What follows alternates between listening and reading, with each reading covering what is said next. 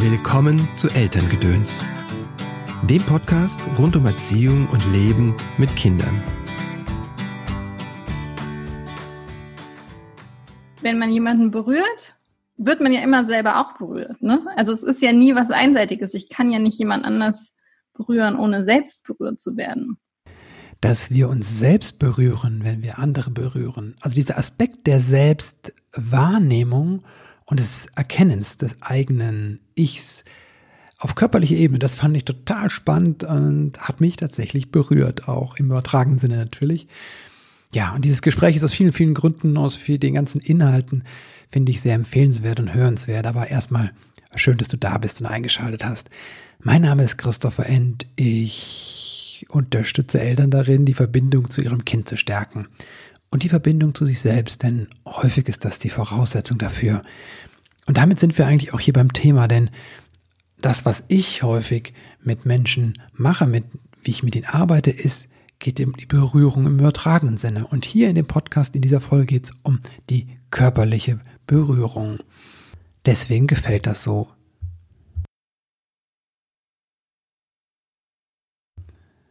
dass ich mich selbst berühre, wenn ich jemand anderen berühre. Also dieser Aspekt der Selbstwahrnehmung, also auch des Selbsterkennens, den finde ich hochspannend. Und das hat mich wirklich bewegt und berührt, im übertragenen Sinne natürlich, in dieser Folge über körperliche Berührung. Aber erstmal schön, dass du da bist und eingeschaltet hast. Mein Name ist Christopher End. Ich unterstütze Eltern darin, die Verbindung zu ihrem Kind zu stärken und die Verbindung zu sich selbst denn häufig beginnt es da, dass wir erstmal mit uns selbst in Kontakt kommen. Wie das in deiner Familie funktionieren kann, das suche und finde ich mit dir heraus in Coachings, in Seminaren oder in Online-Kursen, wie jetzt dem Kurs Wutanfälle deines Kindes gelassen meistern. Der startet jetzt am 7. starten die Pre-Works, also am 7. Januar. Du bist herzlich eingeladen, wenn du Lust hast, komm dazu. Wir sind schon eine kleine schöne Truppe und es sind aber noch Plätze frei. Falls du noch unsicher sein solltest und überlegst, am 7. gibt es auch um 16 Uhr ein kleines Webinar, ein Live-Webinar mit mir. Alle Infos dazu findest du in den Show Notes und auf Facebook, in meinem Newsletter und an vielen anderen Orten. Ja, ich freue mich einfach auf dich und auf diese Gruppe. Die wird ganz toll werden. Noch eine kleine Ankündigung. Apropos Gruppe. Es wird einen neuen Kreis der Väter geben und er wird diesmal online sein. Ja. Corona geschuldet zum einen, aber auch, weil ich immer Anfragen bekomme, auch von Menschen, die jetzt nicht aus dem Kölner Raum kommen, die sagen, ich würde so gerne mitmachen. Jetzt kannst du es machen. Das dauert noch eine kleine Weile, aber ich sag mal so ab März, so Richtung März, Ende Februar ist der Kurs geplant und ähm, wie gesagt, du kannst aus ganz Deutschland oder ganz Dach oder aus der ganzen Welt, du kannst teilnehmen von wo aus du möchtest, auch aus Köln natürlich. Denn leider, leider können wir uns zurzeit nicht äh, live sehen, also in einem Präsenzseminar sehen. Und ja, das finde ich total schade, weil mir die Berührung und die Präsenz so wichtig ist. Und da sind wir beim Thema dieser, dieser Folge. Rebecca Böhme, Dr. Rebecca Böhme ist Neurowissenschaftlerin und arbeitet als Assistenzprofessorin in Linköping in Schweden. Da lebt sie und auch mit ihrer Familie.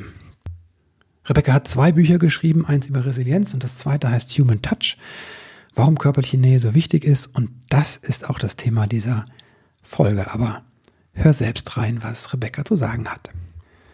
Hallo Rebecca, herzlich willkommen im Podcast. Schön, dass du da bist. Du hast ein Buch geschrieben über Berührung, Human Touch. Wieso sind Berührungen für uns so wichtig? Berührungen sind ähm, Erstmal ist es wichtig, überhaupt darüber nachzudenken, dass Berührungen so wichtig sind für uns, weil Berührungen mhm. oft eigentlich ähm, so, so eine Nebensache sind. Ne? Also das ist uns gar nicht bewusst, wie, wie wichtig Berührungen für uns sind. Ähm, jetzt vielleicht etwas mehr natürlich in der Corona-Zeit, wo wir ähm, das nicht so dürfen, da merkt man mehr, dass es fehlt, aber es ist eben tatsächlich so, dass zumindest vorher es oft so eine Nebensache war, wo man nicht drüber nachgedacht hat. Also wollen wir erstmal feststellen, Berührungen sind wichtig, das mhm. ist ganz klar. Ähm, Berührungen sind wichtig dafür, dass wir ähm, Beziehungen herstellen, dass wir Nähe herstellen mit unseren Mitmenschen.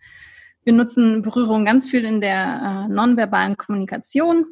Zum Vermitteln von verschiedenen Emotionen und Gefühlen, besonders Liebe und Mitgefühl, Trost werden eben über Berührung vermittelt. Äh, bei Kindern sind Berührungen grundsätzlich ganz wichtig für die Entwicklung, mhm.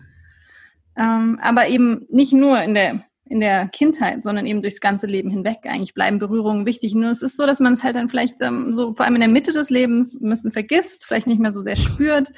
Außer natürlich, wenn man in einer Liebesbeziehung ist, dann ist es klar, mhm. Dass ist, aber sonst ähm, treten die vielleicht so ein bisschen in den Hintergrund. Dann ist es auch oft so, dass wir im Alter ähm, plötzlich wieder so realisieren, wie wichtig das eigentlich ist. Man sieht man öfters mal, dass alte Menschen darüber berichten, dass sie gerne umarmt werden wollen, dass sie eigentlich mehr Berührung sich wünschen in ihrem mhm. Leben, dass sie wieder dieses körperliche, dieses leibliche Miteinander mit anderen Menschen schätzen. Ja.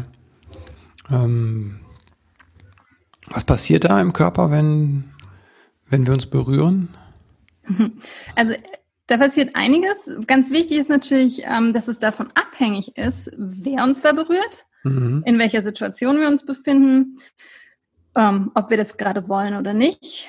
Das ist ganz wichtig. Also insofern kann man nicht grundsätzlich sagen, also eine liebevolle Berührung, selbst wenn das nett gemeint ist, hat immer mhm. positive Folgen, sondern eben nur, das muss man mal dazu sagen, natürlich nur, wenn wir das auch wollen, wenn wir den anderen Menschen mögen, wenn der uns sympathisch ist und wenn es auch in die Situation passt. Ne? Mhm. Und wenn das jetzt alles gegeben ist, sagen wir, wir haben also eine liebevolle Berührung von jemandem, den wir mögen und es, es ist uns gerade sehr angenehm, dann passieren eigentlich viele schöne positive Sachen bei uns. Also erstmal ist es so, dass sich die, die Atemfrequenz senkt, mhm. dann der Herzschlag geht ein bisschen runter.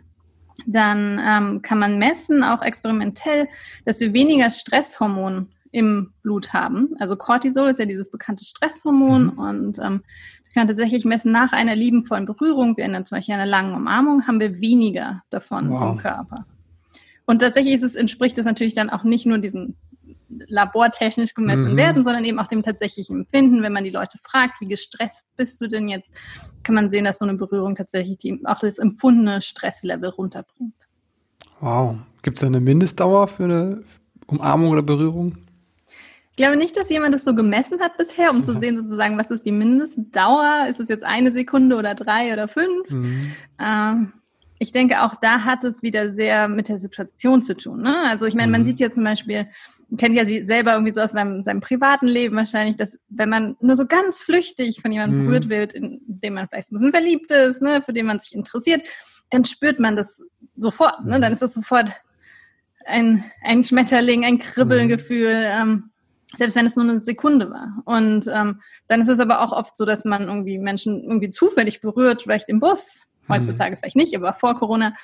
Und ähm, das hat dann gar keine Auswirkungen in dem Sinne. Insofern kommt es wirklich immer sehr darauf an, was ist die Situation, mhm. auch was bezweckt der andere damit, ähm, wer ist das. Ja, das hast du im Buch auch, glaube ich, geschrieben, dieser Kontext ist so abhängig, ne? Also eine Berührung mhm. im Bus oder an manchen Stellen ist es auch einfach zu viel. Ne? Also mir wird es auch schnell zu viel, wenn es so eng wird ne? in der Stadt oder so. Auch vor ja. Corona schon. Das ich dann, ja, manchmal habe ich dann das Gefühl, ich kriege keine Luft mehr. So. Ganz genau, ja. Also ich meine, wenn es fremde Menschen sind, dann ist das ja auch wirklich noch was ganz anderes, mhm. zu dem wir gar keine Beziehung haben. Wenn, wenn die uns so auf die Pelle rücken, das ist ganz normal, dass, dass man das dann eher als unangenehm empfindet. Also mhm. Also Berührungen sind nicht nur was Positives, das ist mhm. ganz klar. Stimmt, gibt ja auch den Bereich Missbrauch, ne? Da mhm. ja, musste ich eben dran denken, wo du sagst, ähm, äh, es kann so liebevoll gemeint sein, wenn ich das nicht will, dann ja. Ganz genau. Insofern ist es wichtig, das immer dazu zu sagen. Ne? Es muss eben auch ein Einverständnis herrschen. Ähm, aber gleichzeitig müssen wir halt eben auch aufpassen, dass äh, diese diese Vorsicht und dieses, es ist ja gerade aktuell auch in der gesellschaftlichen mhm. Diskussion ein großer Fokus eben auf dieses Einverständnis, was ja auch ganz wichtig ist, vor allem im Zusammenhang mit MeToo und so weiter.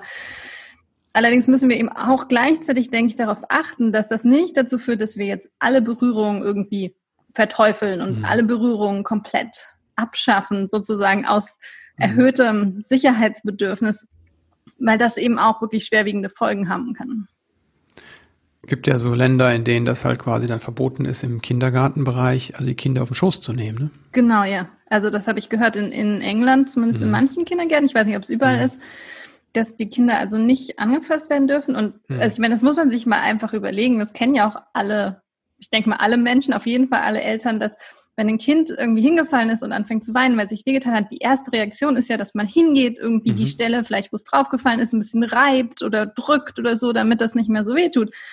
Das dürfen die dann aber nicht machen, die Erzieher. Das ist ja schrecklich. Also ich meine, das ist ja auch emotionaler Missbrauch, wenn man dann mhm. eben das Kind nicht trösten darf. Oh. Also ist ganz schwierig. Ja.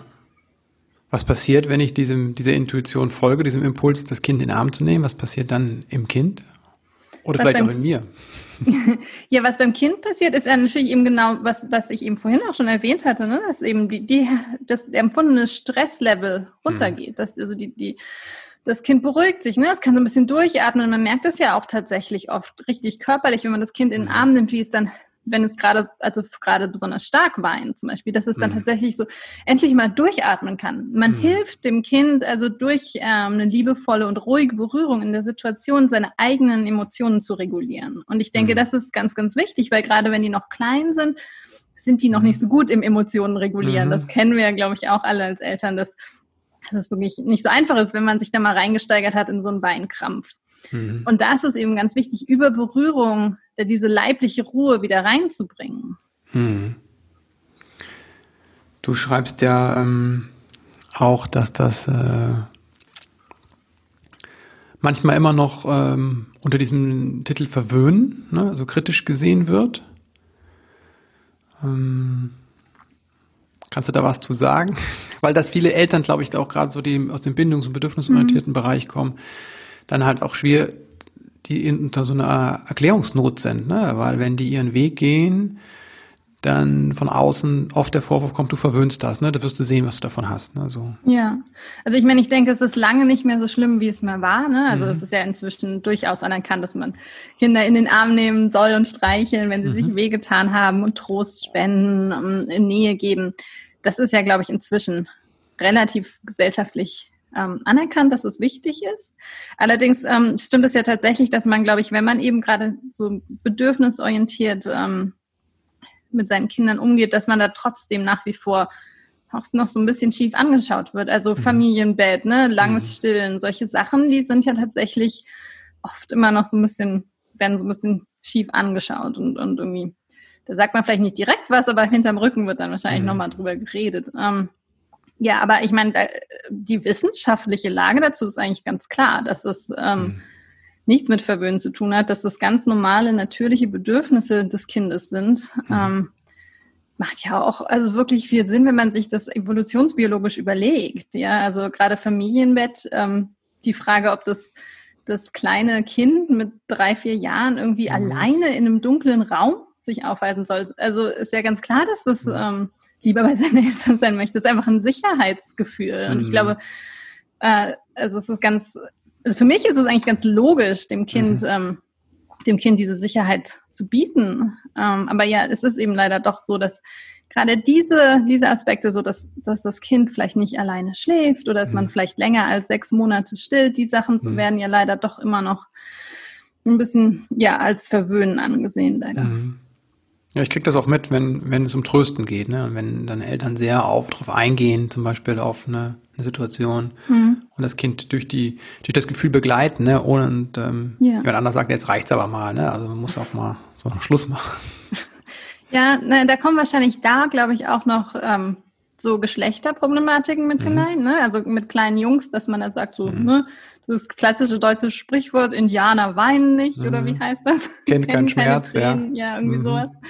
Ähm, das kommt da, glaube ich, auch stark mit rein. Ähm, was ja auch, also, finde ich, ähm, ziemlich traurig ist eigentlich, weil natürlich hilft Trost, umarmen und gestreichelt mhm. werden immer und da gibt es keinen Grund, warum kleine Jungs nicht genauso geströstet werden sollten wie kleine Mädchen. Also totaler Blödsinn eigentlich. Aber leider herrscht eben dieses Vorurteil immer noch vor. Die mhm. müssten halt da vielleicht irgendwie weniger emotional werden. Deswegen ja. macht man das so. Okay, was, sagt, was, was wäre ein wissenschaftliches Argument, wenn ich da mich verteidigen will oder einfach erklären möchte, weshalb ich das tue, was ich tue?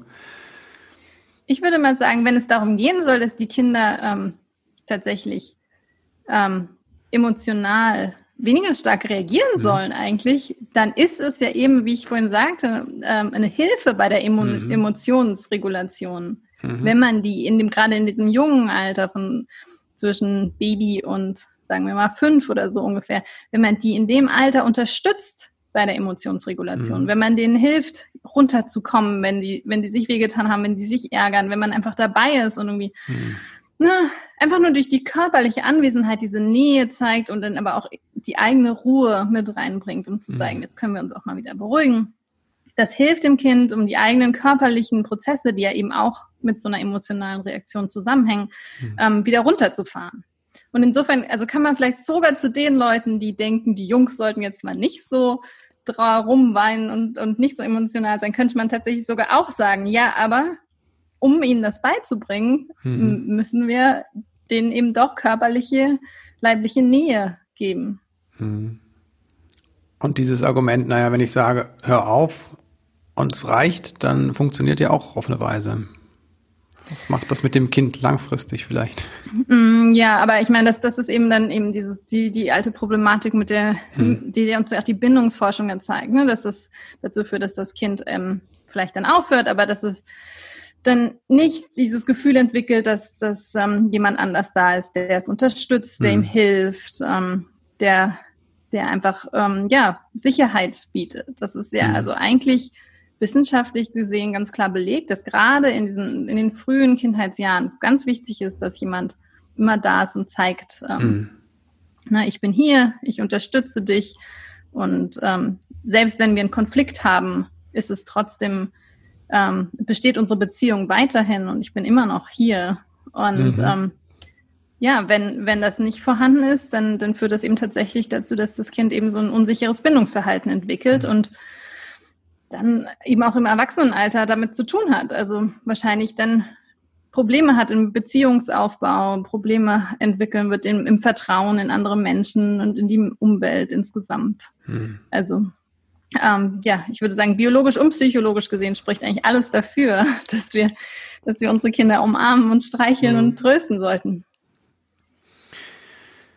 Äh, du schreibst ja auch, dass das so quasi ein Gemeingefühl ist, glaube ich, wenn ich das richtig hatte. Mhm. Das Berühren, also insofern, dass es nicht nur uns gehört, also, sondern das, was Zwischenmenschliches ist. Ja. Mhm. Was macht das denn mit uns jetzt, wenn es halt so die berührungslose Gesellschaft auch noch verdonnert mhm. ist, sich nicht zu berühren? ja, ich denke, das mit dem Gemeingefühl ist eigentlich ein ganz spannender Punkt im Sinne von, dass das eben nicht nur was mit mir zu tun hat. Das ist ja eben, hm. dieser Punkt ist, dass wenn man jemanden berührt, wird man ja immer selber auch berührt. Ne? Also mhm. es ist ja nie was Einseitiges. Ich kann ja nicht jemand anders berühren, ohne selbst berührt zu werden. Und insofern denke ich, ist das ein, ein ganz spannender, ein ganz spannender Punkt, eine interessante Art der Interaktion, wie wir miteinander umgehen, weil wir eben in der Berührung einerseits den anderen Menschen spüren, spüren, da ist dieser andere Körper, da ist der andere Mensch da, wir spüren die Atmung, vielleicht den Herzschlag, die, die Wärme des anderen. Und gleichzeitig spüren wir eben aber auch uns selbst. Wir spüren unseren mhm. eigenen Körper. Wir spüren, hier sind meine Grenzen, das ist mein Körper, hier hört der auf. Und ähm, insofern ist also Berührung ganz wichtig für, für auch für die Selbstwahrnehmung. Ah, okay. Ähm, und sie stärkt natürlich gleichzeitig das Zusammensein. Also mhm. das ist jetzt vielleicht noch ein bisschen die Antwort auf die Frage, was passiert mit, mit berührungsloser Gesellschaft. Ne? Also das Problem ist eben, dass wir durch die ähm, Berührung ja eigentlich eine Nähe herstellen mhm. zwischen zwei Menschen. Und ähm, also es ist nicht nur so, dass wir gerne Menschen berühren, die uns nahe stehen, sondern dass wir durch die Berührung eigentlich auch Nähe schaffen. Ah, okay. Mhm. So eine Art Feedback Loop, ja. Es ist also mhm. wir, wenn wir jemanden gerne mhm. haben, dann wollen wir den gerne berühren und dann mhm. durch die Berührung mögen wir den noch lieber mhm. eigentlich. ist sehr wunderschön. Aber wenn uns jetzt natürlich das, das weggenommen wird, ähm, uns diese Erfahrung fehlt und wir das nicht dürfen wegen Corona, dann ist das mhm. natürlich ein großes Problem, weil dann dieser Feedback-Mechanismus wegfällt, weil wir dann eben nicht mhm. diese verstärkte Nähe durch die Berührung erschaffen können. Was können wir da machen? Ja, das ist schwierig. Also, ich meine, natürlich zum Glück dürfen wir, ähm, wenn wir Familie haben, Menschen, mhm. mit denen wir zusammenleben, dürfen wir die noch berühren und ja. das ist, sollten wir auch tun.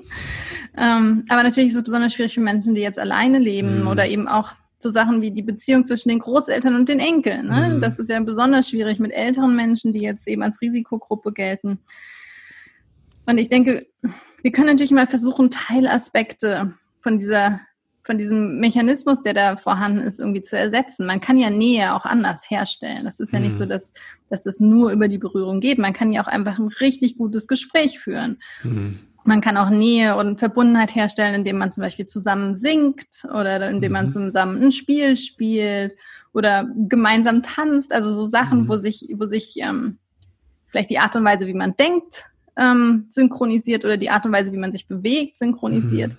Das stellt auch eine Nähe und eine Verbundenheit her. Aber ich finde es ganz wichtig, auch immer dran zu denken, dass es eben, das ist vielleicht ein Ausgleich, es ist eine andere Art, Nähe herzustellen, aber es ist eben doch kein vollständiger Ersatz. Mhm. Es kann kein Ersatz sein.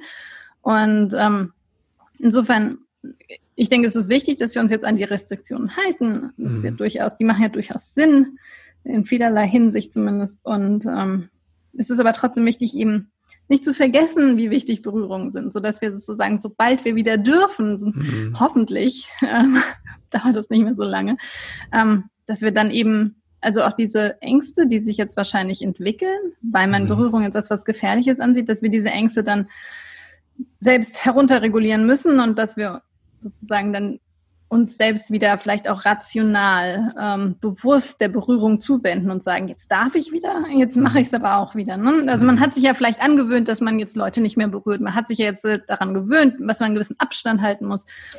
Da müssen wir nachher wahrscheinlich auch wieder drüber nachdenken, um bewusst mhm. diesen Abstand wieder zu minimieren. Mir kommt da so gerade, ist das, weil es diesen Begriff ja gab, mal berührungslose Gesellschaft, ich weiß gar nicht, ob das ein Buch war, aber mhm. ähm, ist es so, dass wir im Vergleich zu anderen Kulturen uns weniger berühren oder im Vergleich zu vielleicht auch irgendwelchen indigenen Völkern? Mhm.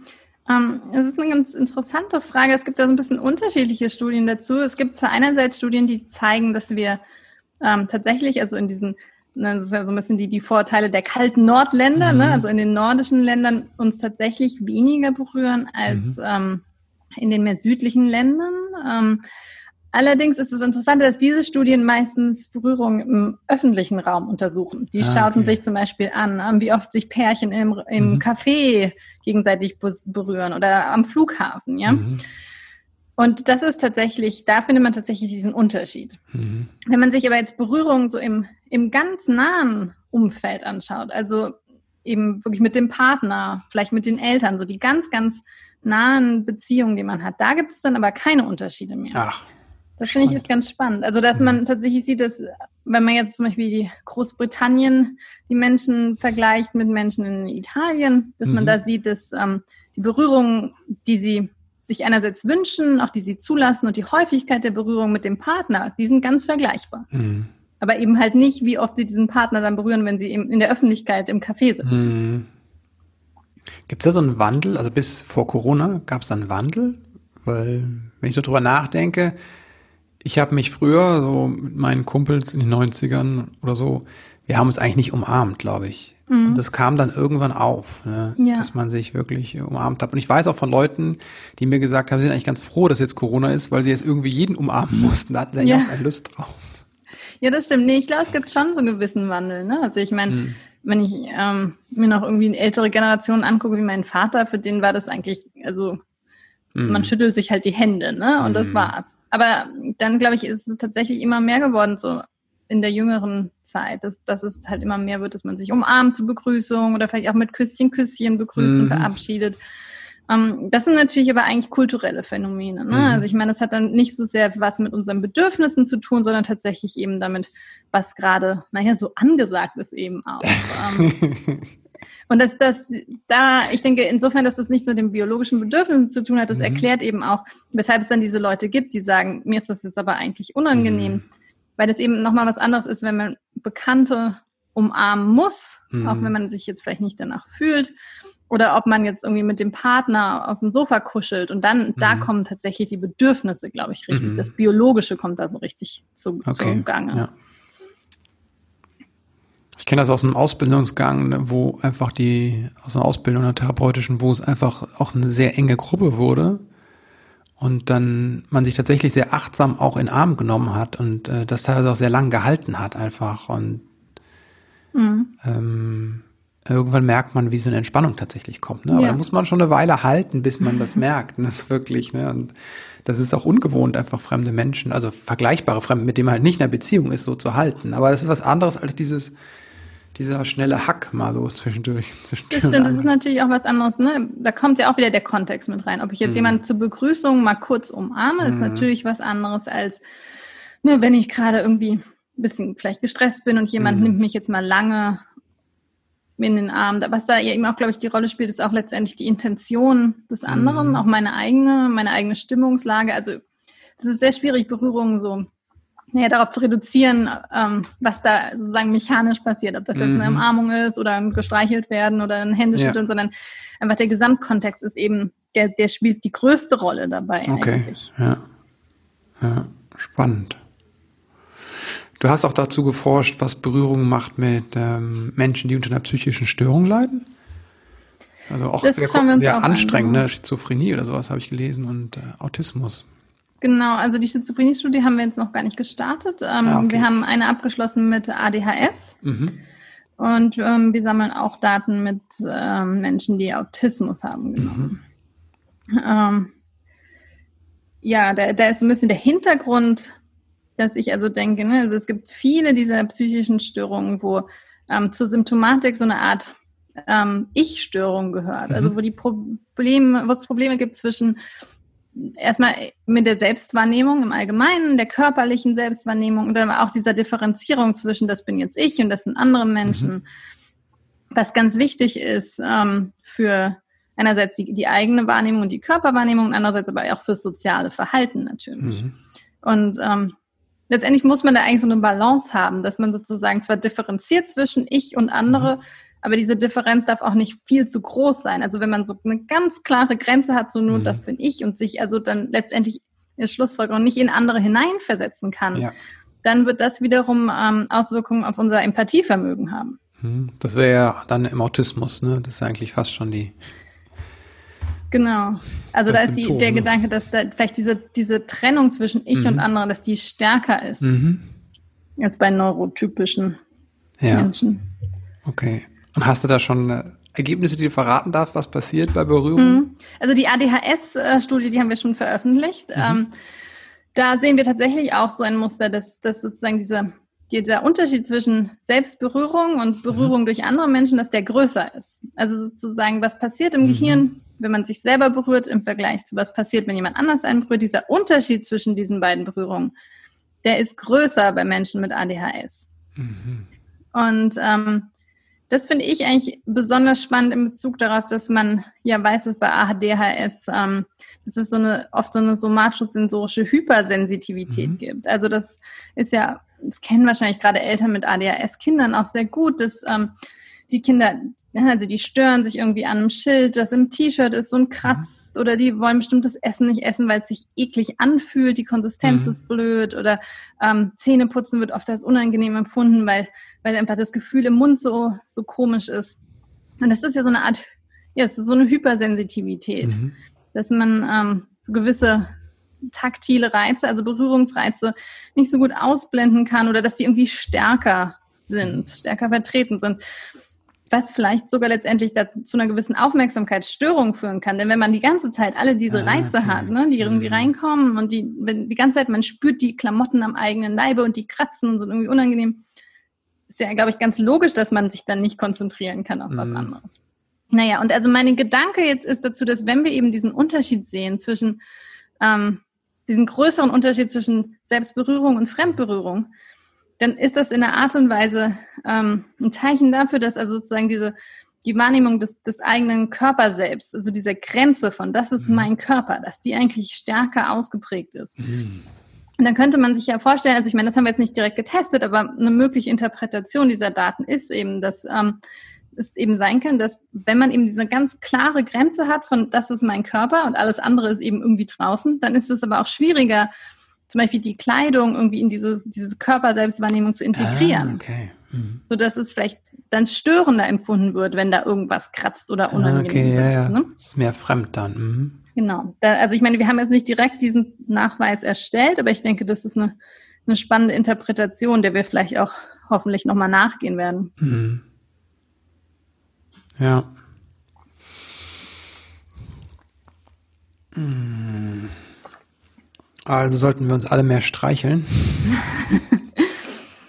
ja, auf jeden Fall. Also zumindest, wenn wir es wollen und wenn die mhm. anderen auch wollen. Ne? Das ist natürlich ein ganz, ganz wichtiger Punkt wieder. Aber ähm, also es gibt eigentlich, wenn alle einverstanden sind und es als angenehm empfunden wird, mhm. dann gibt es ja keine Nachteile. Warum sollten wir nicht? Es gibt nur Vorteile. Wir sind weniger gestresst, wir, wir fühlen uns besser, ist gut für die Gesundheit. Also mhm. stärkt also, sogar das Immunsystem. Also ohne Corona würdest du den, dein wissenschaftliches Siegel zum, äh, zu den Kuschelpartys geben quasi. Ja, auf jeden Fall. Ich meine, wenn den, den, hm. den Leuten das Spaß macht. Ich hm. muss sagen, also ich persönlich würde wahrscheinlich das gar nicht genießen können. Mhm. Ich bin dann eher so jemand, der sich gerne berührt mit Menschen, die mir sehr nahe stehen, aber ja. nicht mit Menschen, die eher fremd sind. Aber es gibt ja viele Leute, die das als sehr angenehm empfinden und die mhm. eben gerne kuscheln mit auch mit Fremden. Das ist ja mhm. so organisiert bei den Kuschelpartys, dass es eben trotzdem alles mit Einverständnis zu tun hat. Mhm. Und insofern, ja, klar, auf jeden Fall. Mhm. Hat das auch was ähm, mit unserer Resilienz zu tun, also die Berührung? Du hast ja auch ein Buch über Resilienz geschrieben mhm. letztes Jahr.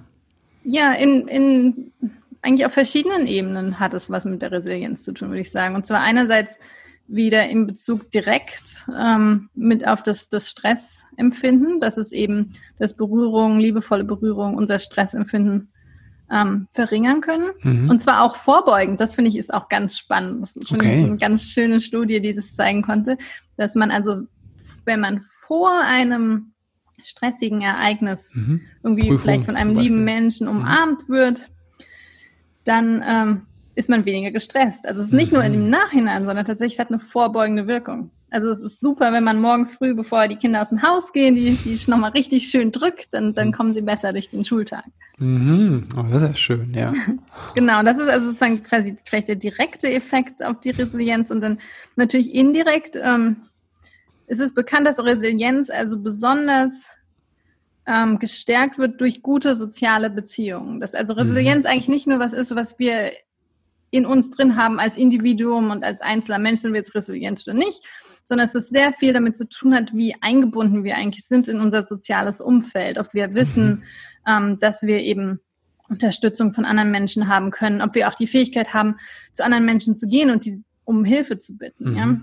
Und da kommen wir jetzt eigentlich wieder zurück zu dem, was wir vorhin hatten mit dem Attachment. Ne? Also dass ähm, natürlich dieses Gefühl von, von Vertrauen in die Mitmenschen, dass das gestärkt wird durch Berührung schon in der frühen Kindheit mhm. und letztendlich dass natürlich auch die, die äh, Beziehungen, die wir eben haben zu unseren Mitmenschen, unserer Familie, unseren Freunden, dass die auch wiederum verstärkt werden und dass wir uns denen näher fühlen, indem wir die öfters berühren, indem wir mit denen mal eine lange Umarmung aushalten. Mhm.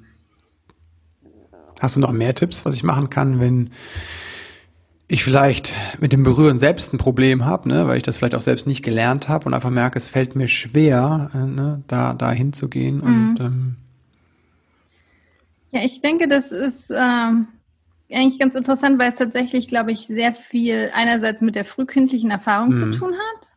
Wie wurde man berührt von seinen Eltern? Ähm, und dann hat es vielleicht auch eigentlich was mit unserer, letztendlich unserer kulturellen Sozialisation zu tun. Das ist ähm, dass wir es eben halt doch oft irgendwie als unangenehm finden, zum Beispiel einfach einen Freund zu umarmen und mhm. dann mal länger diese Umarmung zu halten, ähm, anstatt nur so ganz kurz für eine Sekunde und sich dabei vielleicht noch auf die Schultern zu klopfen, mhm. sondern einfach mal so da stehen und sich nur umarmen, ohne was zu sagen. Ich glaube, das empfinden viele Menschen einfach als sehr unangenehm.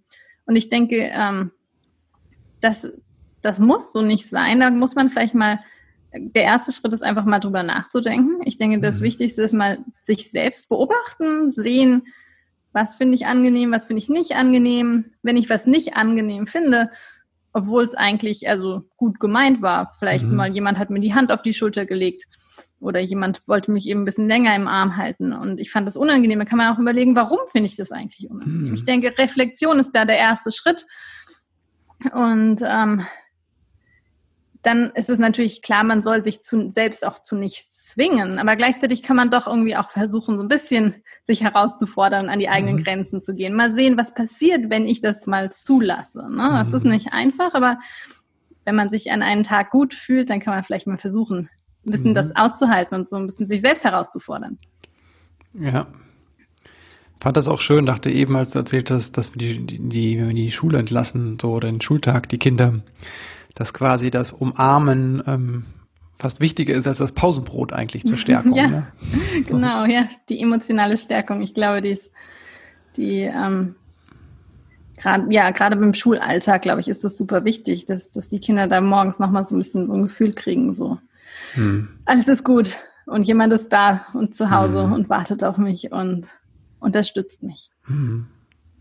Also noch Tipps, was wir jetzt machen können, so Corona mit Blick auf Stress, Einfach so aus der Resilienzforschung oder aus der Berührungsforschung? Also ich meine, es kommt natürlich immer ganz auf die, auf die individuelle Situation an. Ne? Ich meine, manche Menschen sind jetzt zu Hause irgendwie eingesperrt mit ihrer mhm. Familie und die wollen dann vielleicht weniger berührt werden. Das kann ich auch mir gut vorstellen. Ne? Wenn man mit ja. seinen zwei kleinen Kindern zu Hause ist, also meine Kinder hüpfen die ganze Zeit auf mir rum und mhm. klettern auf mir rum und hängen an mir dran. Das sind auch nicht unbedingt immer liebevolle Berührungen. manchmal ist das eher ein bisschen rabiat und wild. Und ähm, da will ich manchmal einfach meine Ruhe haben. Und ich mhm. denke, da ist auch ganz wichtig, dass man ähm, auch als Eltern auf sich selber hört und mhm. ähm, in sich reinfühlt und nicht sozusagen alles mitmacht, sondern auch seine Grenzen aufzeigt. Ich meine, das ist mhm. auch natürlich immer ein wichtiger Punkt im, im ganzen Bereich mit dieser Berührungssache, ist, dass man natürlich auch lernen muss, seine Grenzen aufzuzeigen. Und mhm. wenn man das als Eltern macht, den Kindern gegenüber, dann lernen die natürlich darüber auch, wie das ist, ne? dass, dass der andere Mensch Grenzen hat, dass man die nicht übertreten soll. Mhm. Und dann lernen sie vielleicht auch, dass das natürlich auch okay ist, wenn sie selbst ihre Grenzen so aufzeigen. Ja. Das ist natürlich jetzt mal die eine Situation. Also wenn man eingesperrt ist mit einer Horde wilder Kinder. Mhm. Ähm, und wenn man natürlich alleine zu Hause ist, ähm, dann ist es eigentlich was ganz anderes. Da kann man natürlich versuchen, seine eigene Körper- und Selbstwahrnehmung irgendwie zu stärken über andere Art und Weise, ohne eben die zwischenmenschliche Berührung. Das mhm. ist dann eben, wie gesagt, kein Ersatz, aber es ist natürlich auch eine Möglichkeit, die man hat. Also man kann natürlich zum Beispiel durch Sport, durch mhm. Yoga, durch autogenes Training versuchen, den eigenen Körper zu spüren, die eigenen Grenzen wahrzunehmen.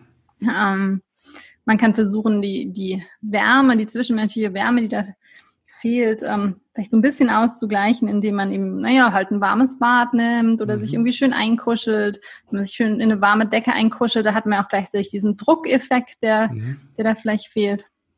Und natürlich können ähm, Menschen, die so glücklich sind, dass sie ein Haustier haben, können natürlich mhm. auch mit mhm. ihrem Haustier kuscheln. Also mit Tieren kuscheln ist natürlich auch ähm, ich würde es gar nicht mal einen Ersatz nennen, sondern eigentlich würde ich sagen, es ist gleichwertig. Wow. Ähm, mhm. Zumindest, wenn man zu dem Tier eine gute Beziehung hat. Ja, also ich mhm. meine, wenn ich, es gibt ja Menschen, die haben zu ihrem Hund oder ihrer Katze eigentlich eine engere emotionale mhm. Beziehung als zu ihren Mitmenschen. Mhm. Und insofern würde ich sagen, dass wenn man mit dem Tier dann kuschelt, dass es denselben Effekt eigentlich hat, wie wenn man mhm. mit einem lieben Menschen kuschelt. Untersucht habt ihr das nicht, oder? Was passiert bei Berührungen von Tieren? Es gibt zumindest Studien, die ähm, zeigen, dass äh, zum Beispiel, wenn jemand mit seinem Hund spielt, dass da auch mhm. Oxytocin mhm. ausgeschüttet mhm. wird. Das ist ja bekannt so als dieses Bindehormon oder mhm. Liebeshormon, hat aber auch Effekte auf den ganzen Körper, auf, auf ähm, die Stressresilienz, auch aufs Immunsystem. Mhm. Und das wird also eben auch beim Spielen und, und Kuscheln mit dem Hund ausgeschüttet. Und ich glaube, es gab auch, in derselben Studie wurde auch Cortisol nochmal untersucht. Also mhm. das hatten wir ja von das Stresshormon, ähm, das tatsächlich eben dann auch runtergeht, wenn man mit einem einem lieben Hund spielt. Mhm. Was ich noch spannend fand, fällt mir gerade ein, war die, die Streichelgeschwindigkeit, die ihr gemessen habt. ich wusste nicht, dass es eine Streichelgeschwindigkeit gibt. Genau, das Lustige bei der Streichelgeschwindigkeit ist ja, dass ähm, wir das gar nicht wissen müssen, weil wir mhm. intuitiv andere Menschen eigentlich schon in der richtigen Geschwindigkeit streicheln. Mhm. Ähm, das mit der Streichelgeschwindigkeit, der Hintergrund dazu ist, dass es also gewisse Rezeptoren in der Haut gibt, die mhm. reagieren also ganz speziell auf ganz spezielle Reize. Und zwar mhm. ähm, ist das erstmal eine, eine Temperatur von ungefähr 32 Grad Celsius. Was eigentlich ganz interessant ist, weil die meisten Rezeptoren, die man eben in der Haut hat, die reagieren zum Beispiel auf besonders kalte Reize mhm. oder auf besonders heiße Reize so dass man eben Kälte und Hitze eben spüren kann. Aber 32 Grad ist ja sozusagen fast Körpertemperatur. Mhm. Insofern eigentlich verwunderlich, dass wir da ähm, Rezeptoren haben, die darauf reagieren. Ähm, aber wenn man sich das überlegt, 32 Grad ist ungefähr so die Temperatur von unseren mhm. Fingerspitzen. Mhm. Ganz spannend. Und ähm, dann reagieren die also besonders gerne auch auf so eine gewisse Geschwindigkeit, so mhm. zwischen drei bis zehn Zentimeter pro Sekunde. Ähm, und äh, das ist eben genau die Geschwindigkeit, mit der wir uns streicheln gegenseitig. Mhm. Und das ist auch die Geschwindigkeit, in der wir streicheln als am meisten angenehm empfinden. Also mhm. wenn es schnelleres Streicheln ist, dann ist das ja eigentlich nicht mehr richtig Streicheln. Das ist ja mehr so ein Reiben oder Rubbeln. Mhm. Und langsamer, naja, das ist dann irgendwie gar nicht mehr. Das ist irgendwie eine Berührung, aber nicht, also man würde das auch nicht als Streicheln bezeichnen. Das Wort Streicheln an sich bezeichnet ja schon eine Berührung in genau dieser Geschwindigkeit eigentlich mhm. interessanterweise. Ähm, ja, also insofern, wir müssen uns gar nicht, wir müssen da gar nicht Geschwindigkeiten messen mhm. oder ähm, da über unser eigenes Streichelverhalten nachdenken, weil wir es eigentlich automatisch richtig machen. Ist das kulturell auch übergreifend dann gleich quasi? Dieses? Ich weiß nicht, ob es da Studien gibt, die das ganz hm. weil, weltweit vergleichen, wäre eigentlich spannend, aber ich bin ziemlich sicher, hm. ich wäre doch sehr sicher, dass es, dass es vergleichbar ist. Jetzt, wo du gerade ähm, Rubbeln und Streicheln gesagt hast und so, musste ich gerade noch an die sexuelle Berührung denken. Äh, du hast ja auch ein Kapitel da drin, das habe ich mhm. leider noch nicht gelesen, über ähm, Kuschelpartys, Tantras und ich weiß nicht, so heißt es, glaube ich, in dem hm. Human Touch Buch. Was gibt's denn bei der, ähm, bei der körperlichen Liebe zu beachten oder vielleicht so Spannendes zu, zu wissen? Weil es ja für Eltern, ich finde es immer so wichtig, dass Eltern halt da äh, auch ähm, ihre Körperlichkeit leben einfach, ne, mhm. so als Paar.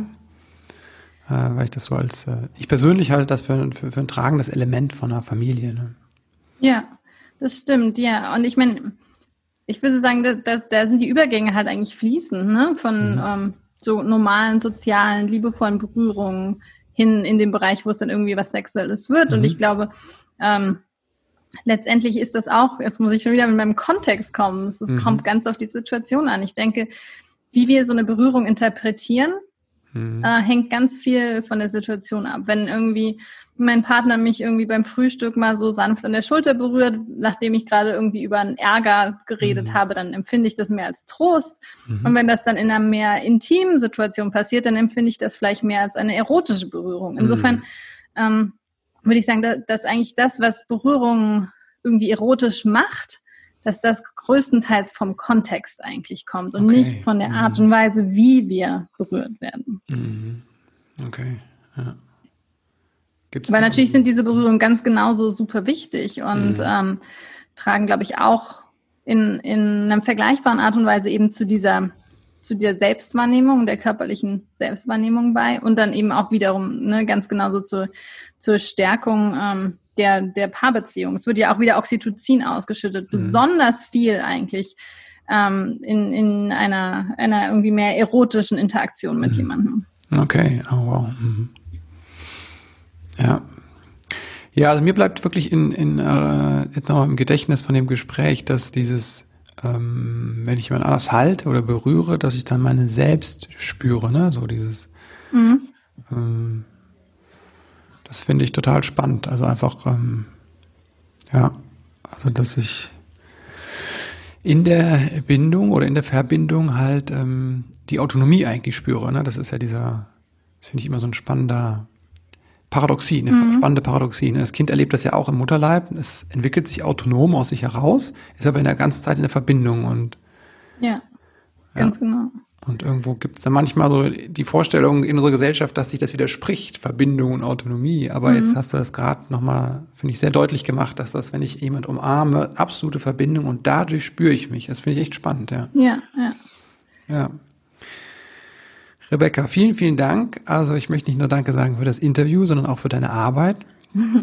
Und dass du die halt auch in die, in die Welt bringst, deine, deine wissenschaftlichen Erkenntnisse halt auch in, in Büchern, die Normalsterbliche äh, lesen und verstehen können. Also Human Touch und Resilienz sind, glaube ich, zwei ganz wichtige Themen, auch gerade für Eltern.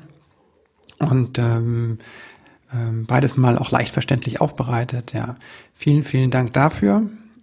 Dir mhm. jetzt ähm, habe ich noch ein paar letzte Frage. Erstmal, wo kann man sich mit dir vernetzen, wenn einen deine Arbeit interessiert? Mm, also vielleicht ähm, ist Twitter am besten, da kann man mhm. mich finden. Und ansonsten, also ich meine, kann man einfach auf meiner Website nachgucken. Ähm, da gibt es auch ein Kontaktformular, da kann man mir schreiben, wenn man, mhm. wenn man wirklich möchte. Genau, packen wir alles in die Show Notes. Mhm. Jetzt habe ich noch ein paar abschließende Fragen, die alle meine Gäste beantworten dürfen, wenn sie wollen. Und zwar, wenn du an ein, deine eigene Kindheit denkst, was hat vielleicht gefehlt, was du dir selbst beibringen musstest später oder durftest? Hm, da muss ich mal kurz überlegen. ich weiß nicht, spontan fällt mir nichts ein. Ich weiß nicht, ob hm. mir was gefehlt hat. Wofür bist du deinen Eltern dankbar? Hm, ich würde sagen, am meisten für ihre eigentlich immer vorhandene Unterstützung. Hm. Wenn du werdenden Eltern drei Dinge mit auf den Weg geben könntest, so deine drei Wahrheiten oder sagst, das sind die, die wichtigsten Punkte, an die ihr euch halten könntet, solltet, müsstet, dürftest, was wären das?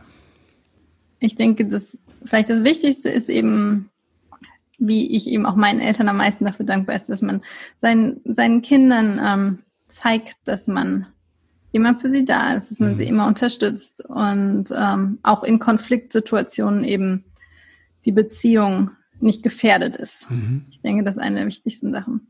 Dann, ähm, dass man den Kindern aber eben auch Raum zur Entwicklung gibt, dass es eben nicht, äh, dass man diese Unterstützung, die man ihnen zeigt, aber nicht, dass sie nicht dazu führt, dass man sie sozusagen erdrückt, sondern dass sie trotzdem ähm, die Freiheit haben müssen, der Mensch zu werden, der sie sein wollen und nicht der, den man, von dem man als Eltern gerne mhm. möchte, mhm. dass sie das werden. Das ist ja oft ein bisschen schwierig. Und ähm, dann ein Punkt, der mir immer sehr am Herzen liegt, ist, ähm, dass es so wichtig ist für Kinder, sich selbst und die Umwelt tatsächlich und in echt und in real zu erfahren und nicht in der digitalen Welt. Mhm. Also das ist wirklich eine Sache, die mir sehr am Herzen liegt, ist, dass heutzutage man immer mehr sieht, dass die Kinder eigentlich nur noch am Handy sitzen oder am Computer, mhm. an irgendeinem Bildschirm. Und da fehlt ja eben genau diese leibliche Interaktion. Da, mhm. da erleben sie ihren Körper nicht, da spüren sie sich nicht selber.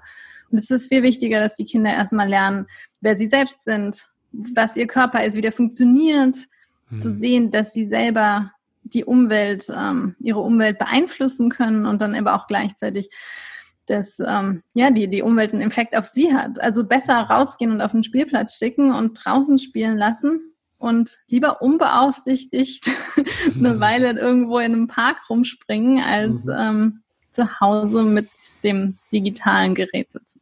Mhm. Okay. Beziehung, Freiraum und das Abenteuer draußen. Fasse ich mal zusammen. Ja, schönes Zusammenfassen. Rebecca, vielen, vielen Dank. Danke auch. Hat Spaß gemacht. Ja, so eine wunderschöne Folge.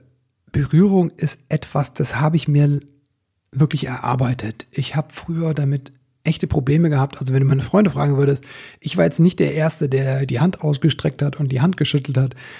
Das war mir irgendwie, keine Ahnung, ich hatte da keinen richtigen Zugang zu. Und heute bin ich jemand, der gerne Menschen in den Arm nimmt und auch sehr lange wenn das möglich ist. Leider ist das zurzeit nicht möglich. Der große, große Vorteil, den wir als Familien haben, bei all dem Lockdown-Scheiß und dem ganzen Schulwahnsinn und der Kita und was auch immer, diese ganze Anspannung, wir haben die Berührung. Und wir haben die Möglichkeit und auch die Pflicht, bei aller Berührungsmöglichkeit, wie das Rebecca sagt, gut auf uns zu schauen und gerade die Eltern, die zu Hause sind, mit Kindern, Kleinkindern zusammen, auch zu schauen, wann die Berührung zu viel ist, wann sie den berührungslosen Raum brauchen. So viel für heute. Am 7.1. ist das um 16 Uhr, glaube ich, ist das Webinar zur Wut. Ähm, das heißt, glaube ich, Wut deines Kindes verstehen. Am gleichen Tag beginnt die Pre-Works für das für den Online-Kurs Wutanfälle deines Kindes gelassen meistern. Das ist diesmal übrigens eine Woche länger. Ich habe noch ein Modul dazu gepackt. Da geht es um die Wut der Eltern. Das ist an mich herangetragen worden von dir, von euch, dass sie sagte, ey, es geht auch meine Wut. Ich habe ein Zusatzmodul reingepackt. Das heißt, du kriegst jetzt für den gleichen Preis ein äh, ein, äh, ein Kurs, der ein Modul eine Woche länger ist. Und ja, ich bin total begeistert, weil es so eine schöne Reise ist jedes Mal mit den Menschen und es ist so unglaublich, wir sehen uns ja nie in real, wir sehen uns wirklich nur online und trotzdem nach diesen, jetzt sind es dann fünf oder sechs Wochen, äh, ich merke immer wieder, wie diese Gruppe zusammenwächst. Und das ist ein, ein total schönes Geschenk, auch für dich, gerade hier in der jetzigen Zeit, einfach so einen Austausch zu haben, so einen Anker zu haben, wo du weißt, das sind ganz liebe Menschen, die dich auch begleiten. Ja, deswegen meine Empfehlung, komm gerne, gerne in den Kurs Wutanfälle deines Kindes gelassen meistern. Und jetzt möchte ich dir Danke sagen, dass du bis hierhin zugehört hast, dass du überhaupt eingeschaltet hast, dass du überhaupt, ja, dass du überhaupt auf der Suche bist und sagst, wie kann das anders gehen?